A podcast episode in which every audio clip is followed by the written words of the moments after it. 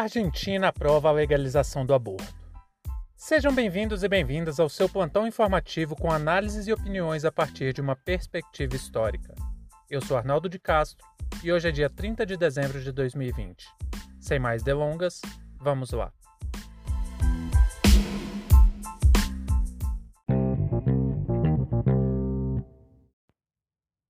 O Senado argentino aprovou a regulamentação da interrupção da gravidez. As mulheres conseguiram garantir o direito de optar pelo aborto até a 14ª semana de gestação.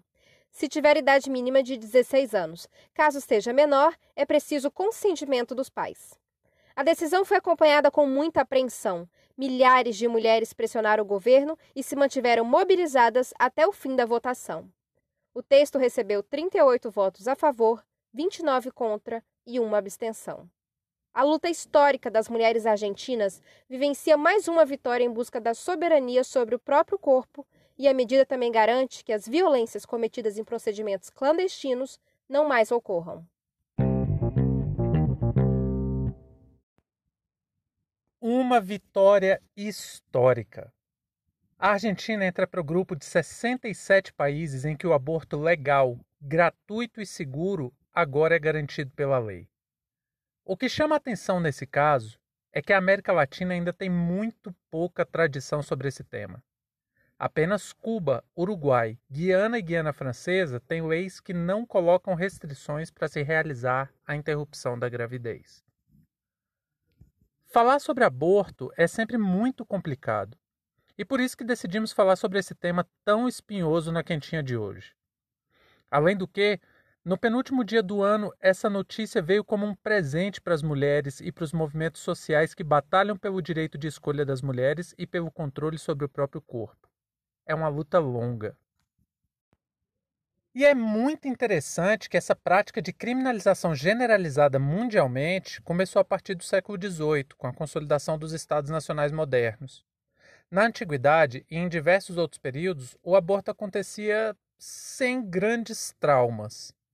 É claro que o elemento cristianismo teve um peso muito grande para o Ocidente nessa questão.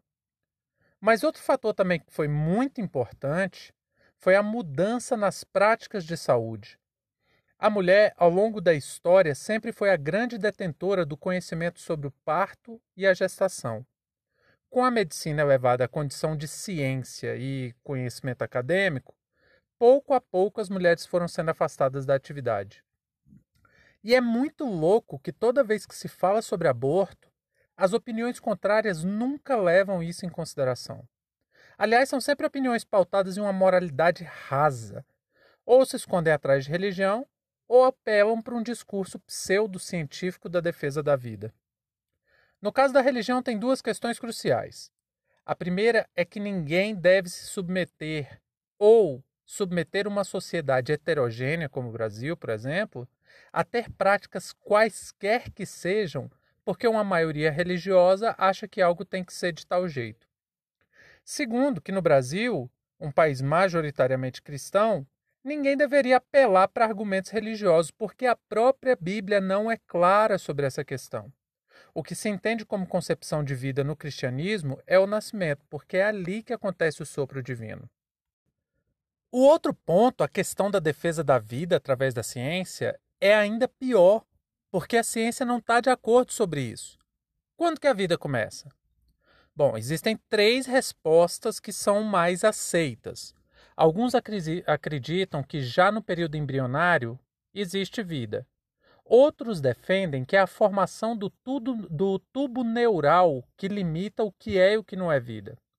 E outros defendem que a vida só acontece quando o corpo tem autonomia biológica, ou seja, com o nascimento. Eu sei que muita gente se esconde atrás desses argumentos para defender a criminalização do aborto. Mas no corpo jurídico brasileiro essas discussões sequer entram.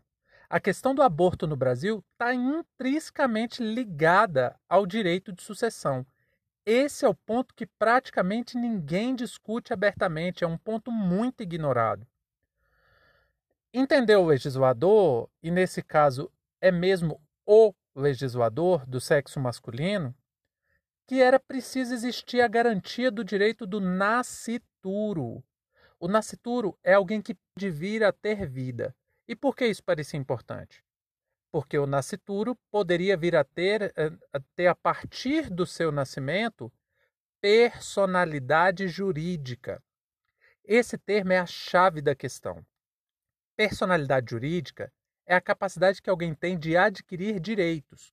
Um cachorro, por exemplo, não tem direito, porque ele nunca vai ter personalidade jurídica. Essa é uma questão, uma visão extremamente antropocêntrica mesmo, e por isso que os vegans brigam tanto pela ideia de direito animal. Segue daí que um feto pode vir a ter personalidade jurídica. Se ele nasceu, se ele respirou uma vez, uma única vez e morreu, ele teve personalidade jurídica. Logo, ele tem direitos. E qual é esse principal direito? A sucessão, o direito à herança, o direito a ser parte de um corpo jurídico específico, aquela família. Eu entendo que essa é uma visão que impõe à mulher uma condição de submissão que coloca o corpo dela a serviço dos interesses e das normas que favorecem os homens, e que, por outro lado, esses homens podem escolher ser pai ou não. Isso é totalmente, isso é socialmente aceito. E isso é algo que já está sendo superado por causa de teste de DNA, as leis de pensão alimentícia e tal. Então, a legalização do aborto, mais que permitir que mulheres interrompam a gravidez, na verdade, acaba por diminuir o poder dos homens dentro dessa estrutura completamente patriarcal que foi montada e protegida pelo direito de sucessão. O pateta do Ernesto, do Ernesto Araújo, esse ser deplorável que hoje é ministro das Relações Internacionais, diz que a legalização na Argentina é uma barbárie.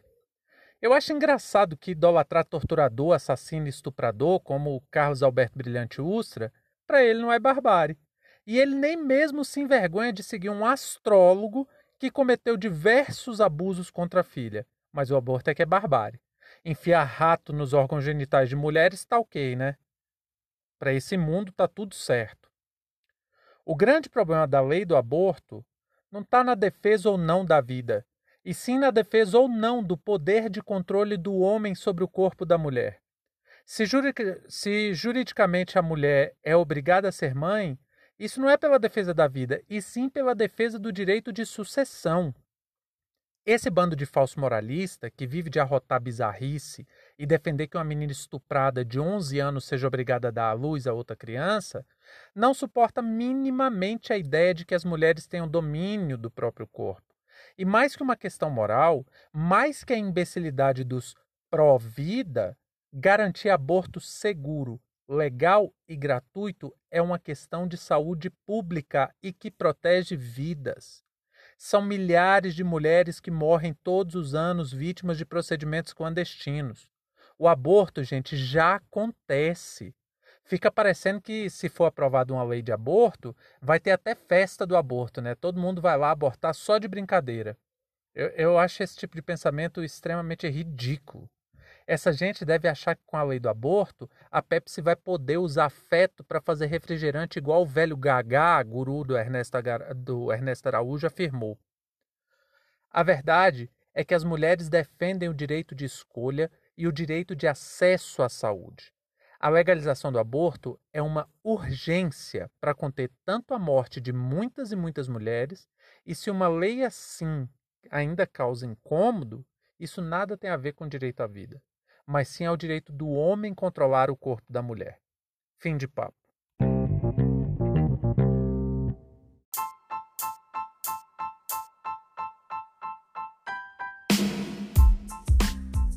Entre tantos fatos que nos cercam e com a velocidade de informações a que estamos submetidos, essa foi nossa escolha para o destaque de hoje. Repetimos: caso você queira dar sua opinião nos mande uma mensagem de voz em anchor.fm barra História Oral e participe dessa discussão. Muito obrigado a você por prestigiar nosso trabalho e até a próxima.